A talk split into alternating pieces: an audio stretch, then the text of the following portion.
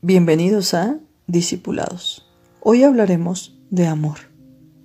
Mirad cuál amor nos ha dado el Padre para que seamos llamados hijos de Dios. Por esto el mundo no nos conoció, porque no le conoció a Él.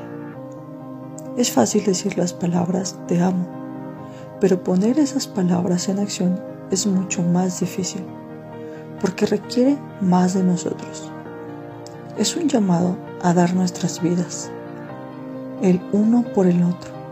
Es probable que no tengamos que recibir una bala o saltar frente a un tren a toda velocidad para salvar a alguien, pero tendremos que hacer algo más difícil, como dejar a un lado nuestro egoísmo y poner los intereses y necesidades de los demás antes que las nuestras.